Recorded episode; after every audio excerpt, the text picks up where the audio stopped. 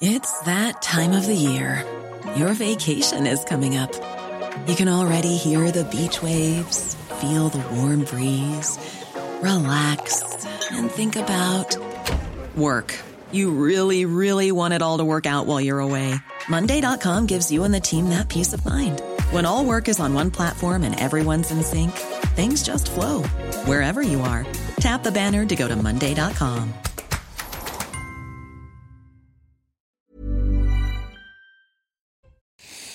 19h, c'est l'heure. Ravi de vous retrouver ce soir. Comment allez-vous? Nous aussi. Et nous aussi, on va bien. En pleine forme. C'est le début de la semaine. Simon Guillain est là avec des infos plein le cabas. Absolument, comme tous les jours. Bonsoir Christine et bonsoir à tous. Après un refus d'obtempérer, les forces de l'ordre ont ouvert le feu sur une voiture ce matin.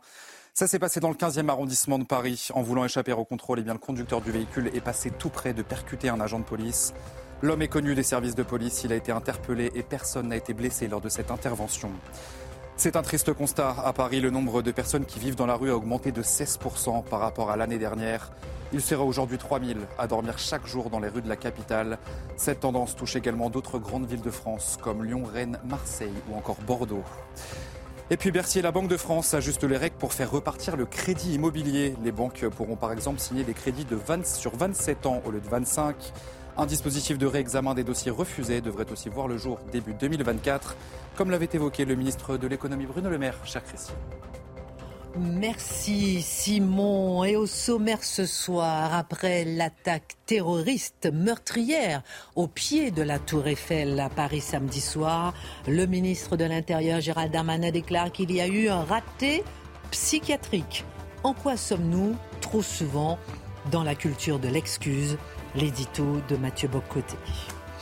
Dans la lutte contre les radicalisés qui passent à l'acte comme Iman, Iman ou bien Armand, faut-il d'abord protéger l'individu, d'abord protéger la société? Quel défi représente ce profil de tueur pour une démocratie?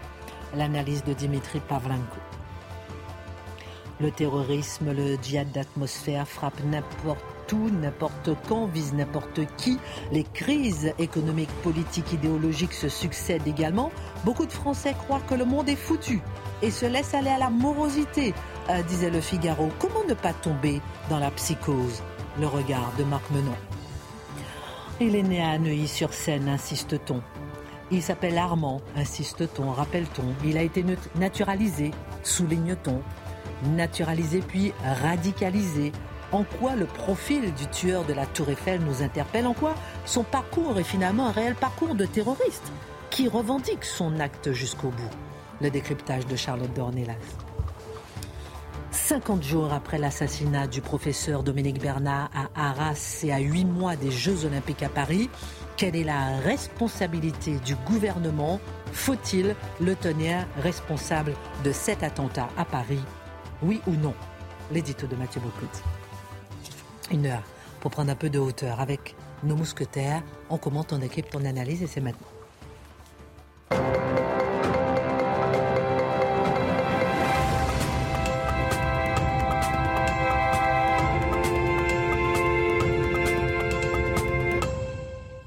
L'actualité est tellement lourde. Une petite question avant, c'était le week-end de la crèche. Est-ce que vous avez mis le petit Jésus dans la crèche?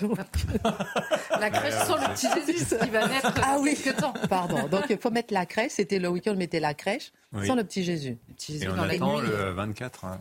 C'est le 24. Non, je suis pas encore. Dans la nuit du 24. Dans la nuit du 24, on met le petit Jésus. Dans Alors que vous voulez. J'apprends. ah oui, j'apprends, j'apprends. Mathieu Bocoté, on voit que vous avez ni crèche, ni sapin, ni rien à voir.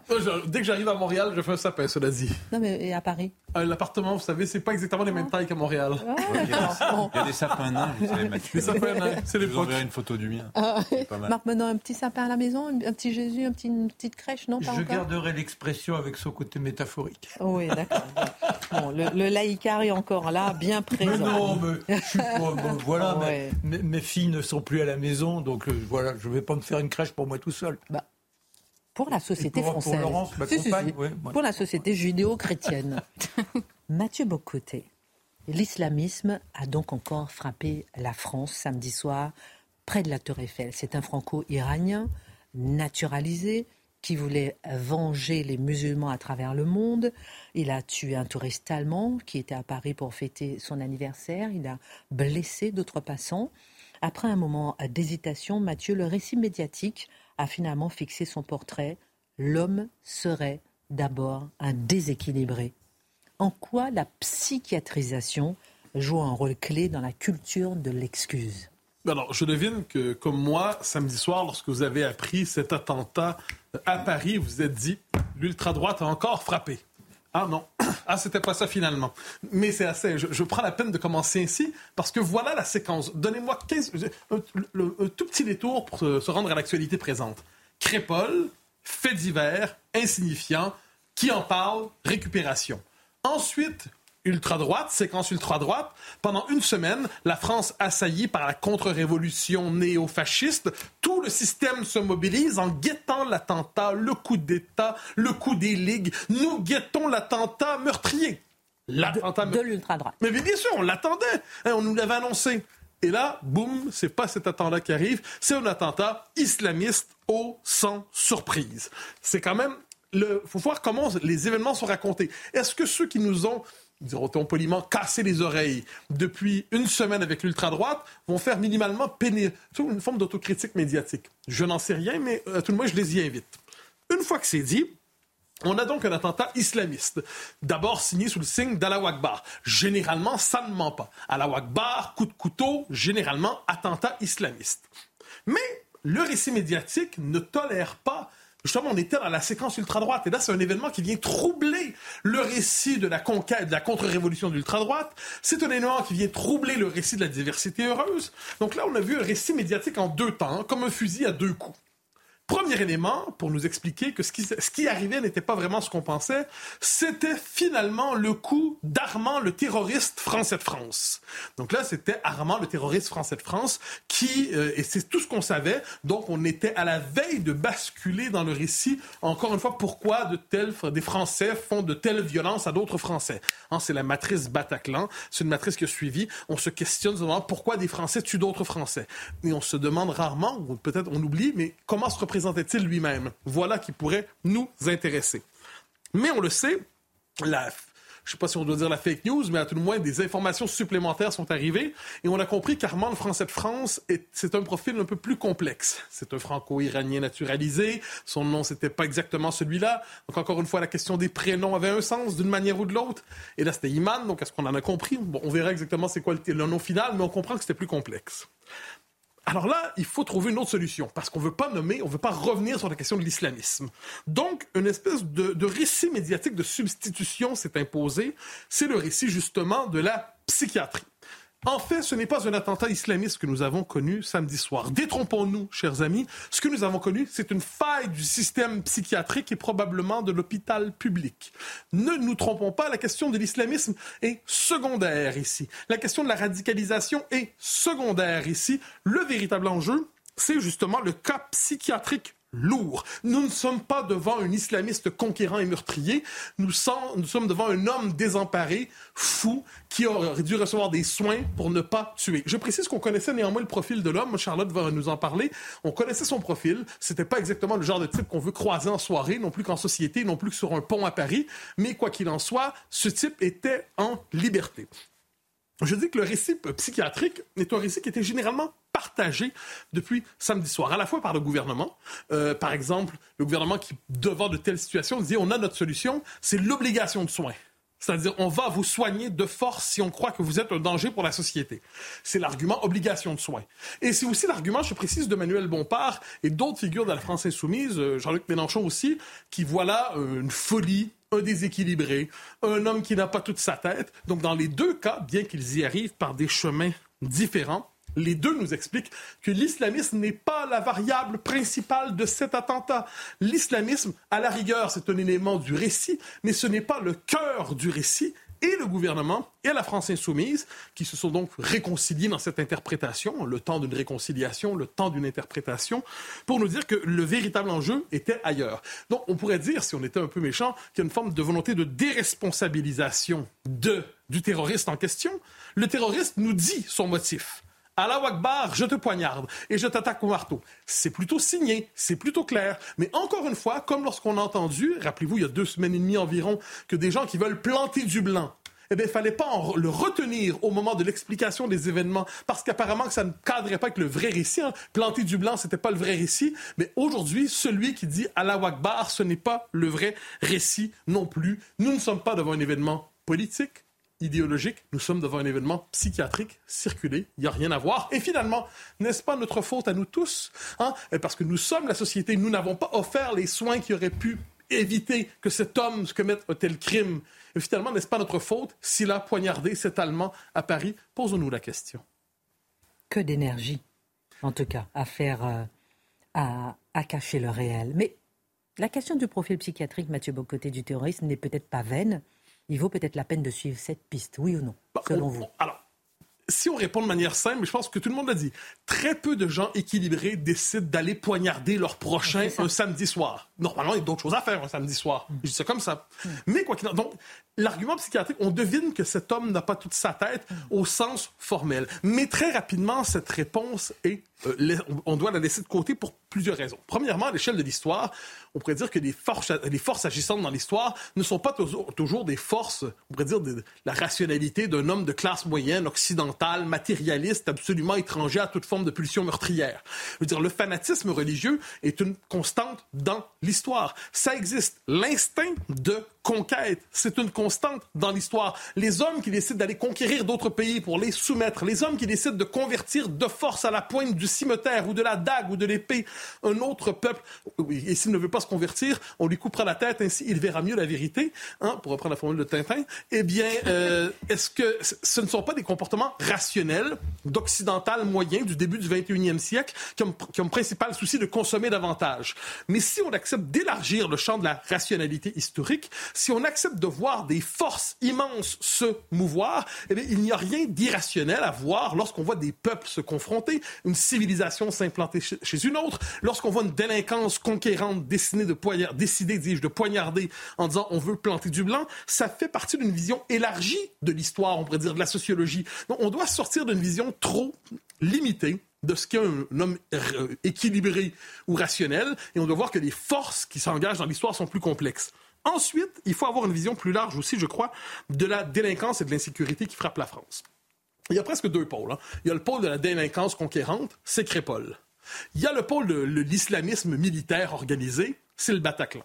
Et entre les deux, ce qu'on peut voir dans l'islamisme aujourd'hui, parce qu'on le sait, les islamistes ont développé une stratégie, on verra davantage sur le profil du monsieur en question, mais ont développé une stratégie qui consiste à envoyer des messages pour fanatiser les éléments instables, entre guillemets, d'une société. Ils font tout pour faire en sorte que ceux qui ont une forme de faiblesse psychologique, prédisposition meurtrière, pulsion meurtrière, puissent trouver dans l'islamisme le moyen de passage à l'acte, le moyen de rationaliser leur pulsion pour ensuite aller tuer au poignard, d'autant que le poignard, le couteau, est facile d'accès. Euh, et entre les deux, donc, il y a ce que Laurent Burton euh, appelle le terrorisme du quotidien? Le terrorisme du quotidien.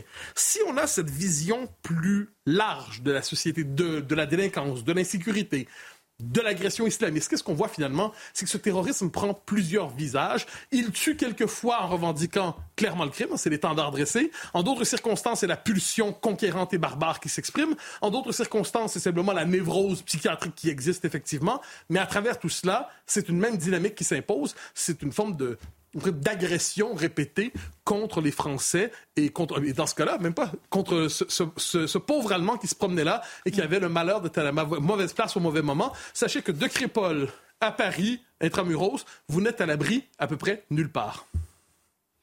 Olivier Véran a pourtant affirmé que l'état de droit n'avait pas failli samedi dernier. Est-ce qu'il ne faut pas reconnaître cela avec lui? Ah, mais je le confirme.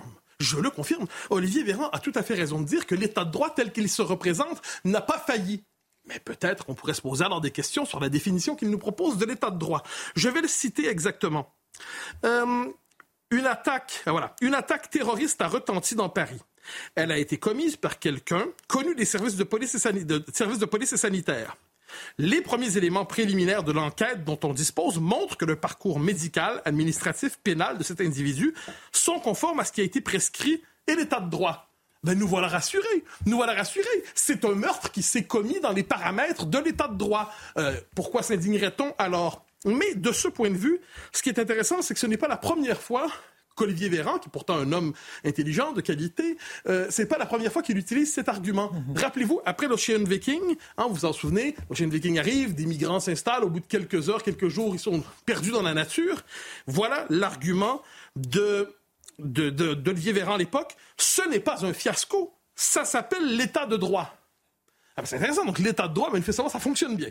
Euh, l'état de droit, c'est une réussite. moi, comme tout le monde, j'aime l'état de droit dans sa définition véritable, la défense des libertés publiques. Mais ce que je constate, c'est qu'en ce moment, l'utilisation du concept d'état de droit par ses défenseurs les plus zélés pourrait nous amener à nous en méfier.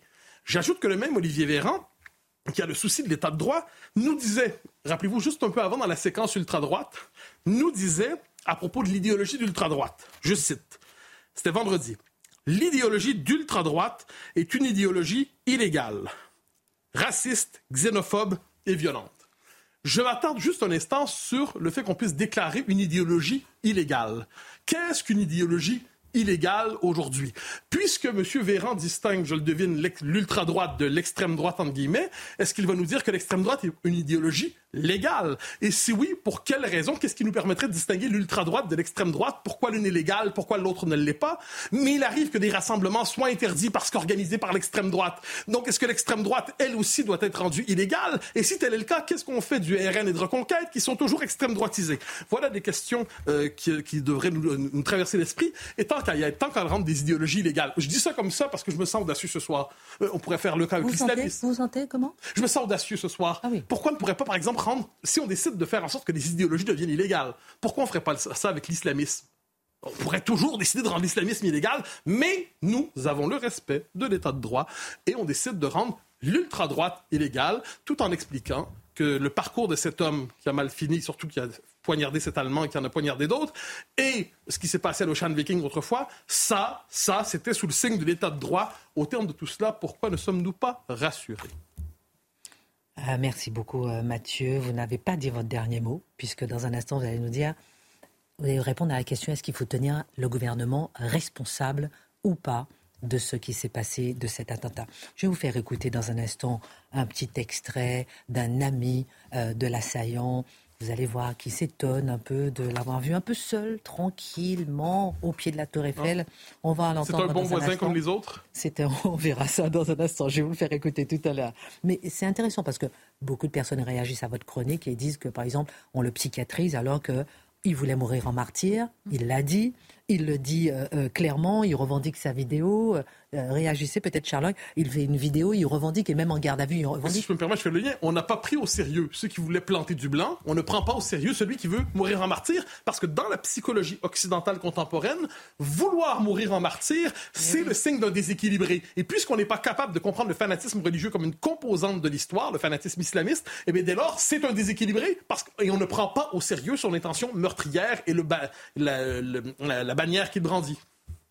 Non, mais c'est exactement ça. Je pense qu'il y a une composante psychiatrique, c'est-à-dire que dans l'acte, mais je veux dire, dans toutes les guerres du monde, tout ce qu'on appelle les crimes de guerre qui sont commis individuellement, montre un déséquilibre qui peut être le fait précisément de l'implication dans une guerre, de, même de l'adrénaline au moment euh, du combat. Ça peut être mille choses. Mais je pense qu'en effet, la composante religieuse dans une société extrêmement sécularisée qui a sa composante psychiatrique, mais qui veut que cette composante psychiatrique remplace euh, d'une certaine manière la compréhension de la composante religieuse, eh ben, il y a forcément un, moment où on ne comprend pas. Et quand vous avez un homme qui a une telle constance dans sa revendication, dans son engagement islamiste au fil des années, qui arrive en garde à vue, que les enquêteurs décrivent comme froid, dans la manière de revendiquer et d'assumer son geste, il y a un moment, il faut voir ce qu'on voit, encore une fois. C'est-à-dire qu'on a en face de nous un homme qui est en tout cas capable d'aligner des phrases qui rationnellement se tiennent. Dans un instant, vous allez d'ailleurs nous décortiquer, justement, parce que vous dites euh, que tout se tient, mais il y a des zones d'ombre quand même. Et parfois, sa mère dit, oh, au moment de l'affaire Paty, mm. sa mère a dit, euh, non, mais il était, il aimait la France. Mm. Bah, il y a des autorités religieuses qui admettent que l'on n'a pas besoin d'être dans un état psychologique fragile pour soudain avoir le désir, au nom de sa conviction religieuse, de sa croyance, d'aller tuer autrui. C'est la fameuse fatwa. C'est-à-dire la fatwa, elle est décrétée, souvenez-vous, Comini, par rapport à un écrivain et d'autres euh, philosophes en France, des gens qui vivent terrorisés depuis des années et personne. C'est-à-dire que dans les autorités qui se qui tiennent des imams, etc., quels sont ceux qui disent n'écoutez pas cela, c'est intolérable, ça ne correspond pas à votre foi Il n'y en a pas. C'est-à-dire que ces gens laissent de façon molle, de façon lâche, eh bien, courir ce type de rumeurs. Et puis après, il y a des questions à se poser sur la capacité d'intervenir sur Internet. Si vous mettez une photo comme certains l'avaient fait, par exemple, du tableau la, la découverte du monde de Courbet, eh bien, ça a été retiré, ça a été retiré de, de, de, Facebook. L'origine du monde, pardon. Ça a été euh, retiré en une demi-journée. Hmm. Mais là, vous pouvez avoir des gens qui encouragent d'autres à l'action religieuse. Et, ça, eh bien, apparemment, ça peut continuer pendant des années. Qui regardent des sites euh, pédopornographiques euh, et les personnes sont interpellées sur les, pour les sites islamistes, ça hmm. pourrait peut-être être la même mais Shakespeare l'a dit bien mieux que nous il y a ça quelques siècles. Hein. il délire, mais sa folie ne manque pas de méthode. Et c'est-à-dire que là, vous, vous, résolvez l'équation de. Il est peut-être profil psychiatrique, il y a une part de, de folie, ça n'empêche pas quand même euh, une rationalité. Euh, sa vidéo de revendication montre quand même qu'on n'est pas dans un délire, là. C'est construit. il, y a, une mentalité. Et quand, vous avez des pays entiers qui se lèvent parce qu'il y a des caricatures et qu'on se tue entre eux, etc., il y a quand même quelque chose de fou. Son... Pardon, pardon, Christine. Non, on a beaucoup de sujets. Gardez bien votre petite chronique parce qu'on a envie de savoir. Non, mais est-ce qu'on tombe, est-ce que comment faire pour ne pas tomber dans la psychose? On en parle avec vous euh, dans un instant.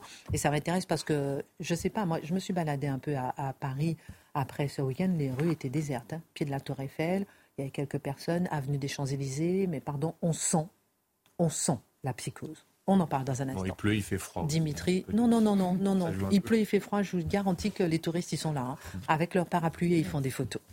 Dimitri, on va se pencher dans un instant avec Charlotte sur le profil détaillé hein, du tueur. Euh, mais juste avant, avec vous, cette question euh, qui revient pratiquement à chaque attentat. Hmm. Nos sociétés occidentales sont-elles bien armées face à des ennemis qui exploitent contre nous Mathieu l'a bien souligné, mm. les libertés dont ils profitent et à qui nous accordons tant de droits, justement, pour se défendre. oui, alors dans le cas euh, Iman, Armand, Amine, je ne sais pas trop comment il s'appelle ce garçon, mais enfin voilà, donnons les trois prénoms. Armand euh, Sandé. On a plusieurs, on a, on, a plusieurs points en fait euh, de son, de son profil et de son parcours qui sont assez édifiants.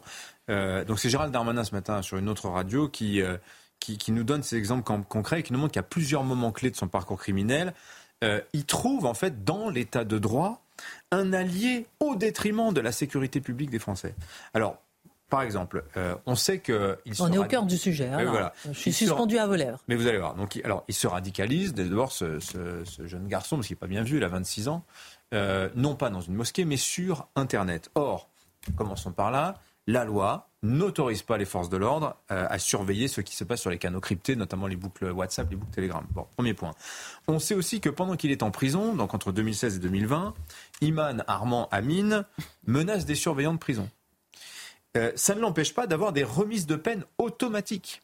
Voilà, alors c'est quelques semaines, c'est quelques mois, euh, sa, peine de prison va pas être divisée par deux, mais enfin c'est pas énorme, mais symboliquement ça n'est pas neutre. Ça dit quelque chose de notre droit et de l'arrogance qu'il peut retirer à se dire finalement on peut faire ce qu'on veut, après tout, les avantages que procure une bonne conduite, on les obtient malgré tout. En 2020, donc, il sort de prison. Et là, la DGSI ne croit pas à ce qu'il prétend, à ce qu'il dit à tout le monde, qu'il s'est auto-déradicalisé. J'ai adoré l'expression. Et donc la DGSI demande au juge des libertés de la détention l'autorisation de perquisitionner son domicile pour voir ce qu'il y a dans son téléphone, son ordinateur, etc. Le juge refuse. Le juge refuse. Voilà. Alors, on sait après que sur la question des soins, Charlotte va, revenir en détail. Euh, il voulait plus prendre ses médicaments. Des expertises, ont, deux médecins ont dit euh, oui, après tout, il présente, cet homme ne présente aucune dangerosité particulière. Bon, Gérald Darmanin nous explique que la loi a changé en 2021 et que si le tueur était sorti après adoption de ce texte qui avait été porté conjointement euh, avec euh, Éric Dupont-Moretti, eh notre Iman Armand Amin aurait d'office été suivi sur le plan judiciaire et euh, psychiatrique pendant cinq ans avec injonction de soins, obligation de suivre son traitement médical. Or, on sait ce qu'il en est, à savoir qu'il ne voulait plus prendre son médicament et les médecins ont validé cet état de fait, ce qui fait dire à Gérald Darmanin qu'il y a eu un ratage psychiatrique. C'est les médecins qui se sont trompés, c'est les médecins qui, qui, ont commis des erreurs, en fait, hein, dans, ce que nous dit le ministre. Hein. Voilà. Euh, et en fait, en réalité, euh, dans la situation présente, c'est qu'on on aurait pu forcer ce, ce, jeune garçon à aller voir un médecin, mais qui aurait pu le faire? Uniquement un juge. Et un juge ne peut prendre cette décision que si notre euh, imam là avait fait quelque chose à nouveau, ou si on avait la preuve qu'il avait l'intention de faire quelque chose. Vous voyez, donc le carcan du droit. Et Gérald Darmanin, il a cette formule hallucinante ce matin. Il nous dit nous avons fait le maximum dans le cadre de la loi actuelle. Dans le cadre de la loi actuelle, donc compte tenu des contraintes qui, mises bout à bout, s'avèrent, bout à totalement incapacitantes. Et à croire qu'en réalité le droit avantage plus le terroriste que celui qui le combat. Est-ce que ça veut dire, Dimitri, qu'il faudrait réduire les libertés, nos libertés, pour hmm. être plus en sécurité? Alors voilà, bah ça c'est la question de fond, celle qui revient à chaque attentat. Est-ce que notre régime politique démocratique n'est pas trop laxiste face à des ennemis, on le voit bien, qui retournent les libertés qu'on leur accorde contre nous La liberté de circuler, passer les frontières, de s'exprimer, de dire ce qu'ils veulent, de créer des associations, le droit de la défense, le droit de la détention, le droit à la vie privée, le droit à la vie familiale, etc. Donc face à cette montagne de droits, on voit que les forces de l'ordre dans un pays euh, démocratique, euh, libéral comme le nôtre, n'a pas évidemment les latitudes euh, qu'elles auraient si on était en régime policier. Est-ce qu'il faut donc mettre en sourdine toutes ces libertés pour venir à bout du fanatisme? C'est pas évident quand même comme, comme réponse. On a l'exemple très concret, peut-être j'y reviendrai dans un instant, de euh, l'affaire de l'imam de Beaucaire. Rappelez-vous qu'il avait publié un hadith et Charlotte nous avait posé la question, rendez-vous compte de ce que ça signifie. Si on condamne cet homme pour un hadith qui est inscrit dans le Coran, ça veut dire qu'on considère qu'il y a des choses, il y a des opinions, il y a des écrits illégaux, il y a des livres interdits que l'on devrait interdire. Ça, ce n'est pas une question simple, surtout dans un régime libéral comme le nôtre. Ça mérite qu'on s'y arrête un petit peu passionnant. On s'y arrête un petit peu, on marque une pause. Je vais vous faire aussi écouter un petit sonore, le petit témoignage de, de, de, de, ceux qui s'étonnent de voir ce Armand Armin Armand euh, libre un samedi soir alors qu'il était en général surveillé. On marque une pause à tout de suite. Courte pause. Question à Dimitri, on en était là. Il faudrait, est-ce qu'il faudrait réduire euh, nos libertés, en fait, ou les libertés de façon générale oui. non, mais c'est la question qu'on se pose quand même pour euh, être un peu plus en sécurité. Oui, oui. Alors, on pourra vous répondre déjà que les terroristes réduisent nos libertés de fait, parce qu'il euh, y a des gens qui n'osent plus sortir, il y a des choses qu'on n'ose plus faire, parce, parce, que la peur, voilà, tout simplement. Euh, mais en échange, effectivement, est-ce que par le droit, il faudrait restreindre par le, le droit de nos libertés pour être plus en sécurité C'est une vieille question, hein, et, euh, on s'était arrêté là-dessus. Euh, c'est précisément au nom de la liberté quand même que nous combattons le fanatisme. Donc c'est vrai que ce serait un petit peu bizarre de se dire mettons les libertés en sourdine pour combattre ce même fanatisme. Alors il y a 20 ans, prenons l'exemple des Américains. Après le 11 septembre 2001, qu'est-ce qu'ils font? Eux, pour s'en sortir, euh, pour combattre plus efficacement le terrorisme, ils bidouillent le droit. Alors le mot est pas terrible de bidouiller, mais c'est ça. Ils invoquent la notion de combattant illégal, alors qu'il y a une notion juridique qui a une histoire. Hein. En fait, c'est une erreur d'interprétation qui date de l'après-seconde guerre mondiale et qui est réactivée. Combattant illégal, c'est quoi? Bah, c'est un statut un peu bizarre, c'est-à-dire que ça permet d'enfermer les gens à Guantanamo sans leur concéder le statut de prisonnier de guerre qui est accompagné euh, de droit. Mais ça revient à faire quoi à ce moment-là? C'est à sortir les djihadistes du périmètre euh, euh, du droit. Et, c'est une tâche, en fait, sur le bilan démocratique américain, et ils vont le payer sur leur image et sur leur réputation. Et finalement, la perte d'influence des États-Unis, à un moment, c'est le prix à payer bah, de ces latitudes qu'on s'est données pour lutter contre les talibans et contre, euh, et contre Al-Qaïda. En France, on a l'état d'urgence. Alors oui, alors, excellente remarque, modifié à plusieurs reprises, qui permet les assignations à résidence, les perquisitions, la dissolution accélérée d'associations, etc. Mais est-ce que euh, l'état d'urgence, qui est fort, forcément temporaire, même si on se rappelle quand même, entre 2015 et 2020, on s'est tapé quand même presque trois ans d'état d'urgence quand même, hein, est-ce que c'est adapté à une guerre chronique La guerre contre le terrorisme, ou plutôt la guerre que le terrorisme nous livre, le, djihadisme nous livre, est une bataille chronique. Rappelez-vous ce qu'avait théorisé à l'époque donc Al-Souri, penseur d'Al-Qaïda, il appelait ça la théorie euh, des mille entailles, avec cette idée que chacun, vous prenez un couteau, vous allez tuer quelqu'un dans la rue, ça provoquera de, l'islamophobie et ça invitera les, les, musulmans à se retourner contre les Occidentaux. C'était ça la théorie d'Al-Souri. On voit bien que finalement, il n'y a même pas besoin de ça. Il suffit que le conflit israélo-palestinien se réactive et vous voyez des gens comme ça prendre un couteau pour, pour aller venger des Palestiniens à Paris. Comme si ce pauvre Allemand, il avait quelque chose à voir avec ce qui se passe euh, actuellement dans la bande de Gaza. Mais vous voyez, donc ça, ça suffit. Est-ce que l'état d'urgence c'est adapté pour une situation comme celle-là? La réponse est évidemment que non, d'autant que les gens n'aiment pas l'état d'urgence. L'état d'urgence sanitaire également, quand, il est élargi à cette dimension de la vie. Et puis vous avez de surcroît, c'est là où je voudrais, où je voudrais arriver, euh, un juge une juridiction qui va affaiblir d'autant plus les pouvoirs euh, de ceux qui sont censés lutter euh, contre, euh, contre ce terrorisme. Je m'explique. Je vais vous donner quelques exemples qui sont livrés par Jean-Éric Schottel, donc c'est l'ancien secrétaire général du Conseil constitutionnel, qui déplore depuis des années la faiblesse de nos armes juridiques pour nous protéger de l'islamisme. Alors, plusieurs exemples. Il y a trois ans, la loi Avia. C'était un texte alors, qui a été censuré par le Conseil constitutionnel. Nous avons nous-mêmes ferraillé sur le plateau de Face à l'info contre la loi Avia parce que oh on considérait que c'était une loi liberticide mm. qui pouvait être détournée pour mm. servir à museler euh, certaines à, museler les, gens bah, qui avaient des idéologies illégales, par exemple, comme euh, Olivier Véran nous le disait encore vendredi. Bon, l'idée de base de la loi Avia, c'était de forcer un hébergeur euh, sur Internet à retirer un contenu qui ferait l'apologie du terrorisme. Bon, bah, le juge a trouvé, le Conseil constitutionnel, que c'était quasiment dictatorial euh, de donner à une administration un pouvoir de retirer un tel contenu. Donc finalement, le Conseil constitutionnel, sachez-le, a admis l'an dernier ce qu'il a censuré il y a deux ans plus tôt, mais sauf que cette fois, ça venait du droit européen. Donc on s'est adapté au droit européen. Ce que nous n'avons pas voulu faire nous-mêmes, l'Europe l'a fait et le Conseil constitutionnel, quelque part, s'est couché. Autre exemple, la Cour de cassation, cette fois, donc c'est une autre de nos cours suprêmes françaises, rend un arrêt l'an dernier, tenez-vous bien, qui prive les magistrats du parquet de pouvoir recourir dans les enquêtes aux données de téléphonie mobile, aux FADET, vous savez, les factures détaillées, aux SMS et à la géolocalisation des suspects. On est en 2023. Un magistrat enquêteur n'a pas le droit de géolocaliser un suspect. Autant leur bander les yeux, leur couper les bras, hein, ça ira plus vite. Hein. Un autre exemple, alors celui-là je le trouve exceptionnel, et on en avait parlé d'ailleurs là aussi sur le plateau de Face à l'info. Le 14 septembre 2022, cette fois c'est la Cour européenne des droits de l'homme, donc troisième Cour suprême, qui condamne la France pour son refus de rapatrier les djihadistes. Alors, ça vaut le coup de rappeler que dans cette affaire, le Conseil d'État, en France, s'était déclaré incompétent. Pourquoi? Parce qu'on est face clairement à ce qu'on appelle un acte de gouvernement. Quand on refuse de rapatrier des djihadistes, euh, si on tient compte du principe de séparation des pouvoirs, le juge doit se déclarer incompétent parce que c'est un acte de gouvernement. Ça engage notre politique de défense, ça engage notre diplomatie, etc. Mais cette séparation des pouvoirs, la Cour européenne des droits de l'homme, elle visiblement, c'est pas son sujet. Elle se fiche complètement, en l'occurrence, bah, du principe de précaution et de la raison d'État. Donc vous êtes français, vous quittez la France, vous vous déclarez ennemi de la France, vous brûlez vos papiers sur les réseaux sociaux, et eh bien la Cour européenne des droits de l'homme, en pratique, qu'est-ce qu'elle fait? Elle crée un droit opposable au rapatriement. Vous êtes obligé de rapatrier ces gens en France. Mais rendez-vous compte.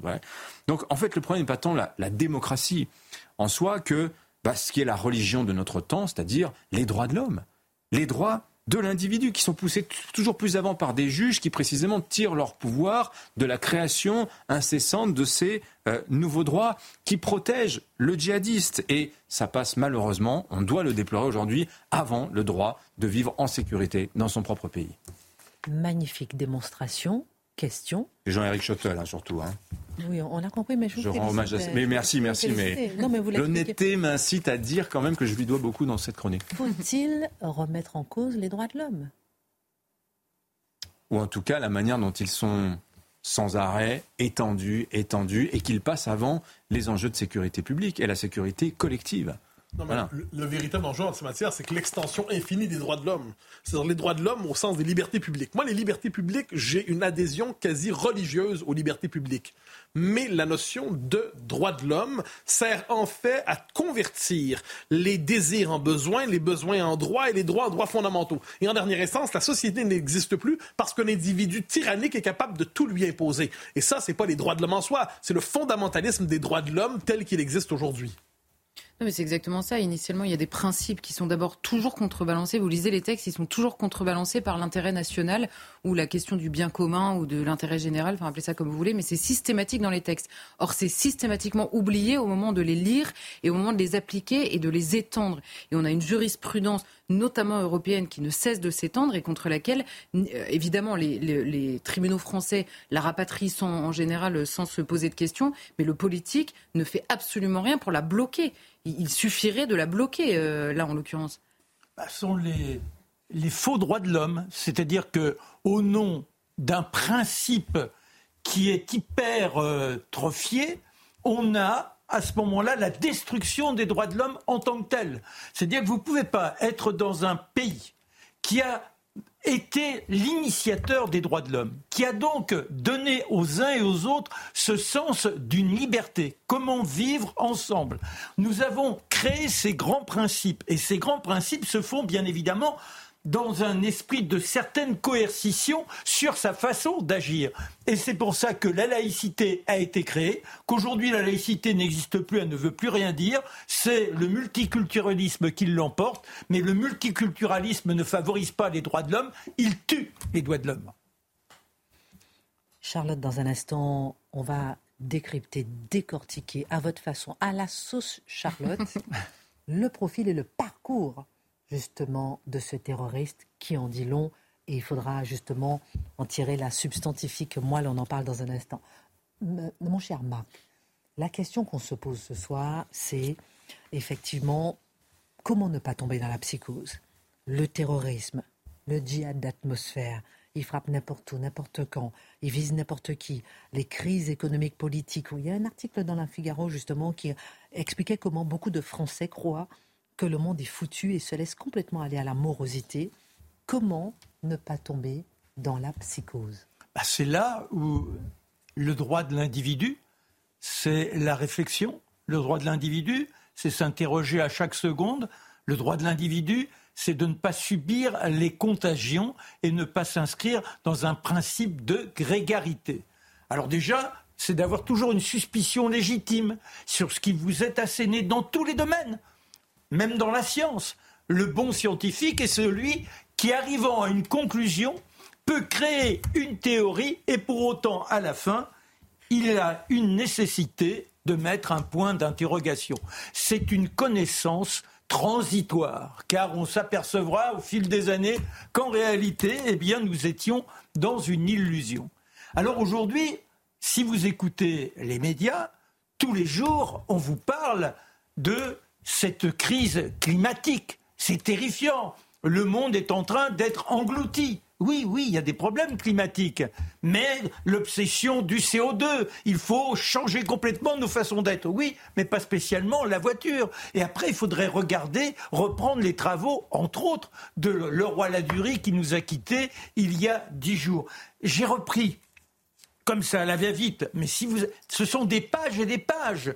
Or, par exemple, si vous prenez l'hiver de 1551 à Metz, alors que Charles Quint mène un, il est là, il encercle la ville, eh bien, le froid est tellement terrifiant qu'on est obligé de couper les jambes des soldats, car celles-ci sont glacées, ils sont atteints de gangrène. Vous pouvez reprendre les phénomènes au fur et à mesure des hivers où vous avez la, Seine à Paris qui mesure 37 cm de glace. Et euh, en 1900, 1879, euh, euh, vous atteignez moins 26 degrés à Paris. Tout ça sont des choses qui sont là et il n'y a pas une décennie sans connaître ces excentricités de la météo. Et si je prends les étés, vous avez des périodes eh bien, par exemple, en 1303, on traverse la Seine, on traverse la Loire. Vous êtes en train de nous dire que pour ne pas tomber dans la psychose, par exemple, là où on voit des attentats un peu partout qui nous effraient, il faut avoir un recul par rapport à ce qu'on ben voit. Oui, ben oui. Par rapport à ce qu'on voit, par rapport à la mais non, mais ce que vous voyez est une chose. Mais si vous vous laissez submerger par ça, vous ne pouvez plus rien faire. Vous allez vivre sous une cloche. C'est-à-dire qu'il y a une réalité, mais après il y a le principe comment je me dresse face à ça. oui, il y a un danger. Bon, d'accord, mais je vais pas être là à dire le climat est foutu, donc tout va disparaître. Est-ce que vous pensez que c'est un acte de résistance de continuer à vivre comme si de rien n'était? Mais c'est plus qu'un acte de résistance, c'est un acte humain. C'est une nécessité d'être soi. C'est une nécessité et un devoir vis-à-vis de ses enfants. Si vous êtes devant un gamin et que vous lui dites mais planque-toi, ne fais plus rien, mais vous, lui donnez quoi alors? Fallait pas le créer. C'est au contraire lui dire mon petit garçon et faites preuve de solidarité entre vous. Et si tu entends quoi que ce soit, ce n'est pas être délateur, mais viens me le dire. Il faut que nous soyons dans un tissu social. Il faut retrouver ce qui faisait la France, un esprit de coopération en tant que tel. Ça, c'est une nécessité. Et puis croire en soi. Malheureusement, cette société de la consommation, elle nous a tellement mis en déliquescence, nous sommes tellement dans une déperdition de nous-mêmes qu'on n'ose plus se lever le matin, qu'on cherche que des compensations. Et si ça va pas, je me tourne boule avec un cacheton. Le cacheton, il changera pas vos emmerdes. Le cacheton, les emmerdes sont toujours là, sauf que vous êtes, vous, dans un état ouateux où vous n'êtes plus capable de quoi que ce soit. C'est-à-dire qu'il nous faut chaque jour nous dresser, prendre l'exemple sur les anciens et puis alors, dans ce papier du Figaro, on dit les entrepreneurs, les étudiants, euh, enfin tout à chacun n'a plus envie d'avoir la moindre activité. Je voudrais hiberner dit un, directeur d'immobilier. Hiberner, c'est-à-dire que je suis là et puis j'attends que ça se passe. Non, nous avons un devoir. Regardez ce qu'était la fin du 19e siècle, le début du 20e siècle. Nous étions un peuple de légions conquérantes. C'était à qui prendrait des risques pour Faire quoi? Eh bien, essayer de faire voler un avion, essayer de créer une voiture et on risquait sa peau, on risquait pas que de l'argent. Et on était dans cet entrepreneuriat, on y croyait. Or, aujourd'hui, avec les avantages sociaux, c'est terrible quand on se dit de gauche comme moi, de dire que les avantages sociaux ont fini par saper, enlever cette sève qui nous propulsait. C'est-à-dire que cette sève, elle devrait au contraire nous permettre de se dire, bah aujourd'hui mon emploi, j'ai plus de boulot, je ne sais trop quoi. Euh, on est à l'époque des réparations. Ça veut dire qu'il y a des petits métiers qui peuvent réapparaître, mais pas des métiers dévalorisants, des métiers de création. Comment je peux m'inscrire dans une initiative, avoir une audace, pour reprendre le terme de Mathieu tout à mmh. l'heure mmh. Cette audace, elle est indispensable, vive Danton. Et de toute façon, vous avez une chance. Vous êtes dans un pays où on a tous, même s'il y a des conditions de vie extrêmement pénibles, mm. on a tous quand même un parachute parce que ces avantages sociaux vous vaudront de trouver, quoi qu'il arrive, malheureusement, il y a beaucoup de gens qui dorment dans la rue, mais ceux-là ne sont pas spécialement ceux qui détiennent les papiers qui leur permettent. Ils sont venus, ils ont cru en un rêve, ce rêve était un faux, et c'est pour ça qu'ils se retrouvent dans la rue. Mais sinon, il nous faut avoir toutes les initiatives le matin et pas se dire j'ai pas les moyens.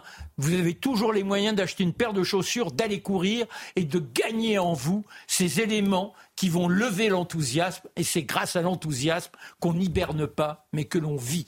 Nous avons un devoir de vivre rien que pour nos enfants moralité fait, acte de résistance, effectivement, de, rester positif. Celui qui contrôle la peur des gens devient le maître de leurs âmes, dit quelqu'un. Euh, voilà, et, avoir, avoir des livres à lire. Hein.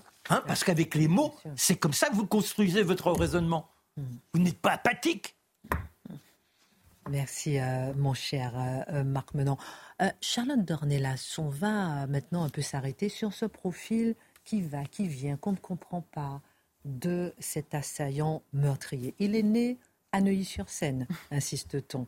Il s'appelle Armand, rappelle-t-on. Il a été naturalisé, souligne-t-on, naturalisé puis radicalisé. En quoi son parcours est finalement un réel parcours de terroriste qui revendique son acte jusqu'au bout? Bah déjà, la, chose, c'est qu'en effet, le samedi soir, quand on apprend qu'il y a au moins une personne qui est morte et, et, plusieurs qui sont blessés, euh, Gérald Darmanin se déplace et insiste énormément. En effet, c'est la fameuse formule qu'on a entendue ce soir-là, français né en France. Et là, vous vous dites, c'est beaucoup d'insistance quand même. ça allume une petite lumière, de, c'est-à-dire français né en France, bon, radicalisé en effet et atteint de troubles psychiatriques. Et encore, je le fais dans ce sens-là, mais vous lirez dans beaucoup de papiers l'inverse il est atteint de troubles psychiatriques et par ailleurs radicalisé, comme si c'était en effet anecdotique. Alors, il est né de parents iraniens, il est lui-même né iranien, puisqu'il a été naturalisé, vous l'avez dit. Il s'appelait alors Iman, donc l'histoire du prénom, euh, c'est qu'il a un prénom de naissance qui est Iman. Il y a un changement de prénom à 6 ans, on imagine au moment de sa naturalisation, choisi euh, par ses parents, en l'occurrence Armand. Et ensuite, lui, quand il se convertit euh, à l'islam plus jeune, prend un prénom islamique, en l'occurrence. Donc là, pour le coup, ils expliquaient que comme il a changé à l'état civil de prénom au moment de sa naturalisation, tout le permis de conduire, etc., tout ce que le, les policiers, on va dire, comment dire, contrôle quand il est contrôlé, euh, ses papiers, sa carte d'identité. En effet, le premier prénom qui sort, c'est Armand. Voilà l'explication pour laquelle c'est le premier prénom euh, qui est sorti. Notons d'ailleurs que le prénom est sorti très rapidement cette fois-ci, donc ça dépend quand même euh, des fois. Donc Armand est sorti très rapidement. Alors, il devient français, ça pour le coup c'est indiscutable, par la politique de naturalisation, donc la politique d'immigration. de manière générale, à l'époque où il est, où il a 6 ans en l'occurrence, en France. En revanche, c'est probablement pas la raison essentielle de, euh, de sa radicalisation, de son parcours justement terroriste. Pourquoi? Il y a une première chose qui frappe, c'est que sa vidéo de revendication, il l'a fait en arabe. Or, ses parents sont iraniens. En Iran, on ne parle pas l'arabe, donc c'est pas la langue euh, familiale, on va dire. Il l'a fait en arabe, et par ailleurs, ses parents, l'histoire de ses parents, il fit le régime des mollahs. Les mollahs, en l'occurrence, c'est un pays essentiellement euh, chiite, pardon, l'Iran, et lui revendique depuis des années, à chaque fois qu'on a eu entendu parler de lui, entre guillemets, son soutien à tous les groupes terroristes sunnites jusqu'à l'État islamique, à qui il, il, enfin, au nom de, duquel il fait ce dernier attentat et ce qu'il dit dans sa vidéo. Donc, en l'occurrence, l'État islamique sunnite. Donc on voit bien que c'est une conversion, entre guillemets, dans son histoire, une radicalisation indépendante de l'histoire familiale de ses parents euh, très directement. Et la radicalisation, en effet, je ne sais plus si c'est Dimitri ou Mathieu qui nous disait, mais elle se fait sur Internet euh, euh, et elle se fait alors qu'il est en France et qu'il est adolescent ou jeune adulte. Alors, c'est là où c'est intéressant, c'est que c'est évidemment la motivation de tout son parcours, de toutes les raisons pour lesquelles il était connu, qui, elle, est très rationnelle. Après son interpellation, il déclare immédiatement aux policiers, euh, je ne sais pas si on s'imagine, il avait un couteau à la main, il vient de tuer une personne. Un marteau et un marteau. Il vient d'en blesser plusieurs autres. Il y a un chauffeur de taxi qui s'interpelle. Vous voyez le, niveau d'adrénaline euh, dans lequel il est. Immédiatement au moment de son interpellation, il dit qu'il fait ça euh, euh, en, résonance à ce qu'il se passe à Gaza, que la France serait complice de ce que, de ce que fait Israël à Gaza. Il aurait dit également à ce moment-là qu'il en avait marre de voir des musulmans mourir tant en Afghanistan qu'en Palestine. Alors moi je veux bien, mais quelqu'un atteint de troubles, c'est-à-dire de pure folie, qui n'est pas capable de comprendre ses gestes à ce moment-là, alors qu'il vient de tuer quelqu'un, qui est capable d'expliquer une raison extrêmement rationnelle pour laquelle il est en train de frapper, ça mérite au minimum qu'on le prenne au sérieux, me semble-t-il, et que ce soit ce qui soit examiné en premier lieu. Par ailleurs, il poste une vidéo. Qui, alors là, les, enquêteurs cherchent à savoir exactement quand la vidéo a été tournée. Ce qui est sûr, c'est que là aussi, il faut prévoir que la vidéo est mise en ligne enfin, de manière concomitante par rapport au moment où il frappe. La revendication, elle est très claire. Il revendique en appartenance à l'État islamique. C'est rationnellement impeccable. Il n'y a aucun problème. La vidéo est postée sur un compte Twitter qui, lui, est ouvert début octobre ça vous dit quelque chose Début octobre, 7 octobre par exemple? Et depuis début octobre, sur ce compte Twitter, il y a de nombreuses publications sur le Hamas, Gaza et plus généralement la Palestine. Donc depuis début octobre, il suit le conflit, avec sa lecture à lui évidemment, de manière là encore extrêmement rationnelle. Et cette radicalisation, elle est connue depuis longtemps. Et elle est connue avec en effet une incise, comme vous disiez, qui est qu'il y a un moment dans son parcours où il a dit aux euh, enquêteurs, on va y revenir, mais il a dit aux enquêteurs et aux autorités qu'il avait changé, qu'il s'était euh, auto-déradicalisé en prison. Euh, c'est original comme profil, mais, qu'il en effet qu'il s'était éloigné. Mais notez bien que la DGSI n'a pas pris pour argent comptant cette, cette confession, on va dire, et que par ailleurs tous les spécialistes qui se sont penchés sur le djihad au moment où se posait la question du retour éventuel des djihadistes nous disaient qu'il n'était pas prudent. Or, c'est la première vertu du responsable politique, je rappelle, il n'était pas prudent de croire au repentir par principe des djihadistes, puisque ça faisait partie de la technique djihadiste que de se fondre, vous savez, cette fameuse technique de la dissimulation. Donc, soit il y a une rechute, parce qu'on dit c'est peut-être explicable par ces, troubles psychiatriques. C'est vraiment euh, le, malade psychiatrique qui gère le mieux euh, les retournements euh, en fonction de la personne à qui il parle. Bon, c'est quelqu'un qui est atteint de troubles, mais qui par ailleurs est génial hein, dans sa gestion des troubles et de sa radicalisation.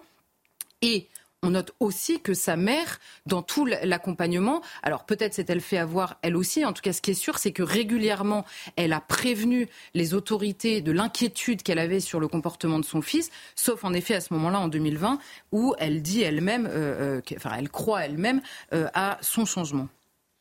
Alors, quel était justement son parcours terroriste? Parce que derrière un profil psy, on trouve euh, véritable djihadiste de longue date finalement. Alors, il a été interpellé en 2016 par la DGSI, donc le renseignement intérieur en France, pour un projet d'attaque à la défense. Projet, là encore, euh, suffisamment euh, jugé suffisamment sérieux par la DGSI, donc fait par un esprit qui est capable quand même de mettre en place un projet d'attentat, donc dans les Hauts-de-Seine. Il est à ce moment-là arrêté avant de passer euh, à l'action. Et il est soupçonné à l'époque d'agir sur incitation d'un djihadiste qui lui est établi en Syrie, qui est un ancien de Forza Nalizav. C'est ce groupe qui avait fait une liste de personnalités, notamment en France, qu'il voulait viser. Et il projetait à l'époque, par ailleurs, de se rendre en Syrie. Donc le, loup solitaire hybride, essentiellement atteint de troubles psychiatriques, il a quand même, un, il n'est pas si solitaire que ça, deux, sa, radicalisation est nourrie, notamment par des groupes qui, eux, savent exactement ce qu'ils font, et il évolue dans un univers qui, lui, a un discours, encore une fois, de détestation et de combat de la France. Ce sont des ennemis. L'État islamique est un ennemi de la France euh, extrêmement rationnel. Il est à l'époque, alors en 2000, il est arrêté en 2016 en 2018, il est condamné à 5 ans de prison, il sort en dont 4 fermes. Il sort en 2020, vous savez ce qu'il devait être en détention provisoire, probablement.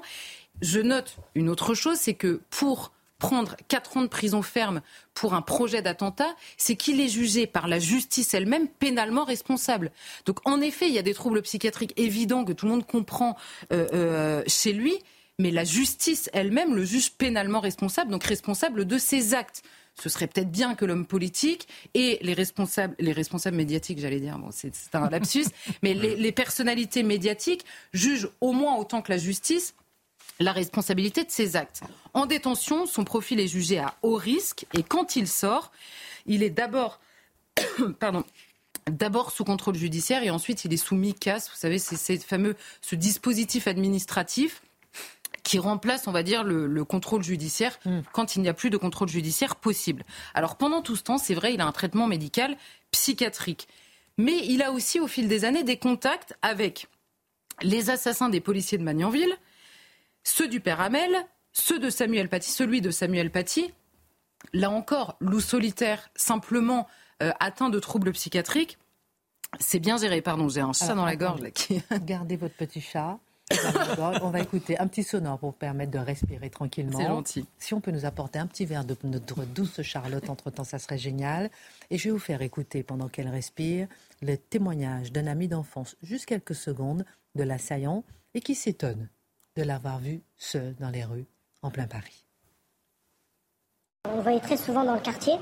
Donc même nous, on avait peur. On se disait, euh, on avait peur, c'est un grand mot, mais on se disait bon, on espère qu'il est sorti de prison et que tout va bien, mais apparemment il était suivi, il était tout le temps surveillé. Donc euh, la vraie question qu'on se pose, c'est euh, comment ça se fait qu'il a réussi à faire. Euh, comment ça se fait qu'il se retrouve un samedi soir à Paris sans surveillance, alors qu'il était tout le temps surveillé? Il avait toujours des agents qui le suivaient, nous on les voyait hein, dans le quartier. Donc, donc ce que je dis, c'est vrai, on a vu ça de nos propres yeux. Alors comment il a échappé à tout ça, Charlotte Dornelas? Même ses amis d'enfance s'étonnent qu'il soit seul dehors, pas surveillé. Bah, c'est vrai que oui, c'est une question qui se pose parce qu'en 2020, pour, faire le, la, comment dire, la, suite du profil, en 2020, euh, alors on l'a évoqué plusieurs fois, il a, il a un, retournement entre guillemets, c'est-à-dire qu'il sort de prison, il est entendu par la DGSI à ce moment-là et il se présente comme pourfendeur de l'islamisme à l'époque et il dit, il, il traque sur, ça me fait rire, c'est pas drôle, mais il traque les prêcheurs de haine sur Internet, ceux, je cite, qui crient à l'islamophobie alors qu'il n'y en a pas dans ce pays et je cite encore depuis la fin de ma détention, je suis devenu anti-islamiste radicaux hmm. ou non radicaux. Et là, ça rassure tout le monde. Et sa mère, à l'époque, dit il a pris le bon chemin. Il, se sent surtout à 100% français. Il est sorti avec un amour de la France. Il a la haine de cette idéologie islamiste et il me dit souvent que si les musulmans ne sont pas contents vis-à-vis de la façon dont ils peuvent vivre leur religion en France, ils n'ont qu'à aller dans les pays musulmans. Je note qu'à l'époque, ces propos ne sont pas jugés d'extrême droite, ils sont jugés rassurants par les services de renseignement. Donc peut-être que là, on peut avoir une piste euh, de réflexion, même politique, à ce moment-là. Ensuite, il y a un, un, un imbroglio pardon, encore sur sa question de l'expertise psychiatrique. Il y a des inquiétudes, il arrête son traitement en accord avec le médecin, il y a une nécessité de soins. Et on apprend que sa mère, en octobre cette fois-ci, prévient les autorités, elle est inquiète du repli euh, de son fils et à ce moment-là, la police qui euh, veut le faire examiner ou l'hospitaliser, comme la mère ne veut pas une hospitalisation d'office à ce moment-là, ou l'examiner, eh bien là, c'est encore une fois, vous ne pouvez pas le faire s'il n'y a pas des troubles évidents qui sont examinés chez lui. Donc vous voyez qu'il y a à la fois en effet un parcours psy, mais qui est objectivement euh, euh, parallèle au minimum, j'allais dire anecdotique, je ne sais pas, je ne suis pas psychiatre, mais qui est au minimum parallèle à un vrai parcours de radicalisation qui, lui, est extrêmement rationnel, même dans la volonté de tromper. Euh, dernier mot, donc du coup, euh, Charlotte, comment euh, expliquer qu'un tel profil échappe finalement aux autorités? Et on verra dans un instant avec vous, est-ce que le gouvernement est responsable ou pas? Bah, Là, je vais, je, vais, je vais être très rapide, c'est-à-dire que vous avez plusieurs profils, vous savez, on, s'en est souvent inquiété, il y en a qui sortent de prison, il y en a qui sont revenus, il y en a qui sont... Parce que, en vertu, évidemment, vous ne pouvez pas enfermer quelqu'un toute la vie dans le cadre des lois actuelles parce qu'il a commis quelque chose ou qu'il aurait commis quelque chose. Et j'ai posé cette question-là aujourd'hui à quelqu'un du renseignement. J'ai dit, comment est-ce qu'on explique ce raté? Il me dit bah, c'est très simple, nous avons beaucoup de profils à suivre, il est impossible de, de suivre tout le monde. Donc la DGSI, là en l'occurrence, mais il y a plusieurs autres services, priorise les dossiers et il arrive que cette priorisation se trompe. Et là, en l'occurrence, euh, ce euh, profil-là ne devait pas être jugé comme prioritaire par rapport à d'autres profils, et donc il n'était pas euh, prioritaire ce samedi soir, ce qui est, ce qui est une réponse rationnelle, enfin acceptable, on comprend ce qu'elle veut dire, cette réponse, mais en revanche, elle n'est pas, euh, elle est pas euh, franchement rassurante. Merci Charlotte, ça va mieux? Ça va mieux. Ça y est, j'ai retrouvé. Le chat est parti. Euh, Mathieu Bocoté, 50 jours après l'assassinat du professeur Dominique Bernard à Arras, à 8 mois des Jeux Olympiques à Paris, quelle est la responsabilité du gouvernement? Faut-il tenir le gouvernement? Responsable de cet attentat C'est une question que tout le monde se pose. On a envie de trouver un coupable. Oui, je crois que vous avez en plus du coupable. Le besoin de, trouver un coupable. je comprends qu'on blâme les responsables politiques et tout ça, mais je pense qu'on fait une mauvaise analyse ah si on se contente d'être sur les 5, 7 dernières années et si on ne voit pas ce qui s'est passé sur 40 ans. C'est-à-dire l'échec dont on parle ici, ce n'est pas l'échec d'un ministre, d'un premier ministre, d'un président c'est l'échec d'une idéologie qui, depuis 40 ans, a rompu, en fait, avec les Français, avec la France historique. Et je donne quelques exemples, même dans la séquence terroriste récente. Parce que, je le dis en un mot, on est devant un régime, une idéologie qui juge désormais le peuple comme un, élément négatif. Du peuple, vous vous méfierez. Telle est la maxime du démocrate, en fait, du républicain contemporain. Or, c'est quand même inquiétant. Théoriquement, on devrait un peu se fier au peuple. Mais voilà ce qui s'est passé. 2015, Charlie Bataclan. Quelle est la mise en garde qui suit 24 heures après? Attention à l'islamophobie. On vient de canarder la France, on vient de mitrailler la France, on vient d'abattre des gens. Le premier danger, attention à l'islamophobie. Je note, soit dit en passant, que, euh, si je ne me trompe pas, les autorités musulmanes de Paris ont dit après ce qui s'est passé samedi soir, attention, il faut protéger encore une fois les musulmans, les lieux de culte musulmans, qui seraient les premiers ciblés. Je, note que l'argument est repris. Ensuite, après Crépol, attention à l'extrême droite et à l'ultra-droite. Pourtant, c'est quand même quelqu'un qu'on venait de tuer sous le signe du racisme anti-blanc. Mais encore une fois, quelque chose arrive et c'est le commun des mortels qu'il faut blâmer en l'extrême droitisant. Et là, dans les circonstances présentes, la responsabilité, qu'est-ce qu'on nous dit? Mais attention finalement à la psychiatrie. C'est-à-dire, faites attention, le système psychiatrique n'est pas à la hauteur pour être capable de tenir compte de tous ces profils déséquilibrés qui existent dans notre société. Donc, c'est tout un système intellectuel qui remonte, si on veut être très généreux, aux années 60, plus encore aux années 70, politiquement aux années 80 qu'il faut critiquer. Celui qui se contente de dire tel ministre, tel premier ministre, tel président, trouve probablement grande satisfaction, mais oublie que s'il ne suffit pas en ce moment, disons-le comme ça, de congédier un responsable politique, si on ne congédie pas le système intellectuel et idéologique qui nous a conduits dans la présente dérive. N'esquivez pas trop trop ma question non plus sur la responsabilité du gouvernement. Est-ce que c'est lui qui est responsable quand même de ce qui arrive en France Alors, je reviens sur... Sans vouloir non plus trop culpabiliser, mais, on se pose un question. Alors, le concept dont on parle, on en a parlé avec Dimitri, j'en ai parlé un peu, l'état de droit. État de droit, état de droit, état de droit. C'est pas euh, l'œuvre exclusive, d'autant que l'état de droit en soi, c'est pas une mauvaise chose. C'est pas l'œuvre exclusive d'Emmanuel Macron, non plus d'ailleurs que de François Hollande, non plus que de son prédécesseur. Faites la longue liste. Donc, ce qu'on a, c'est un système idéologique et je vais faire une espèce de petite liste assez rapide pour voir ce dont nous devons nous extraire. Un système idéologique incapable de nommer l'ennemi islamiste. Un système il préfère le nommer horreur terreur, hein, des, termes euphémisés. Un système idéologique incapable de nommer le choc des civilisations, parce qu'apparemment ce serait haineux. Un système idéologique incapable d'admettre que la diversité n'est pas toujours heureuse et n'est pas toujours une richesse. Un système idéologique qui culpabilise le commun des mortels, fondamentalement antipopulaire et anti-majoritaire. Plus une idée est populaire aujourd'hui, plus on s'en méfie, parce que c'est bien la preuve que le peuple est toxique et travaillé par des polémistes porteurs de haine. Dans le même esprit, un système idéologique qui paralyse, paralyse dis-je, le régalien et les services de sécurité, parce qu'on le sait, les profils sont connus, ils sont suivis, mais on est devant un État qui travaille contre lui-même. L'État pourrait faire son travail, mais tout l'appareil judiciaire paralyse l'État régalien dont la fonction est de défendre les Français. Un pays, je l'ajoute, où dans, il y a une quête d'identité on la xénophobise, il y a une quête de liberté, on la juge irresponsable, et l'horizon qu'on nous propose pour retrouver la sécurité, c'est une société où il y aurait des policiers partout, en toutes circonstances, avec la vidéosurveillance partout, en toutes circonstances. Je ne suis pas certain que ce soit l'idéal d'une société de liberté. Et le test des JO, auquel vous avez fait référence, me semble important. Là, on a un test. On a un test majeur.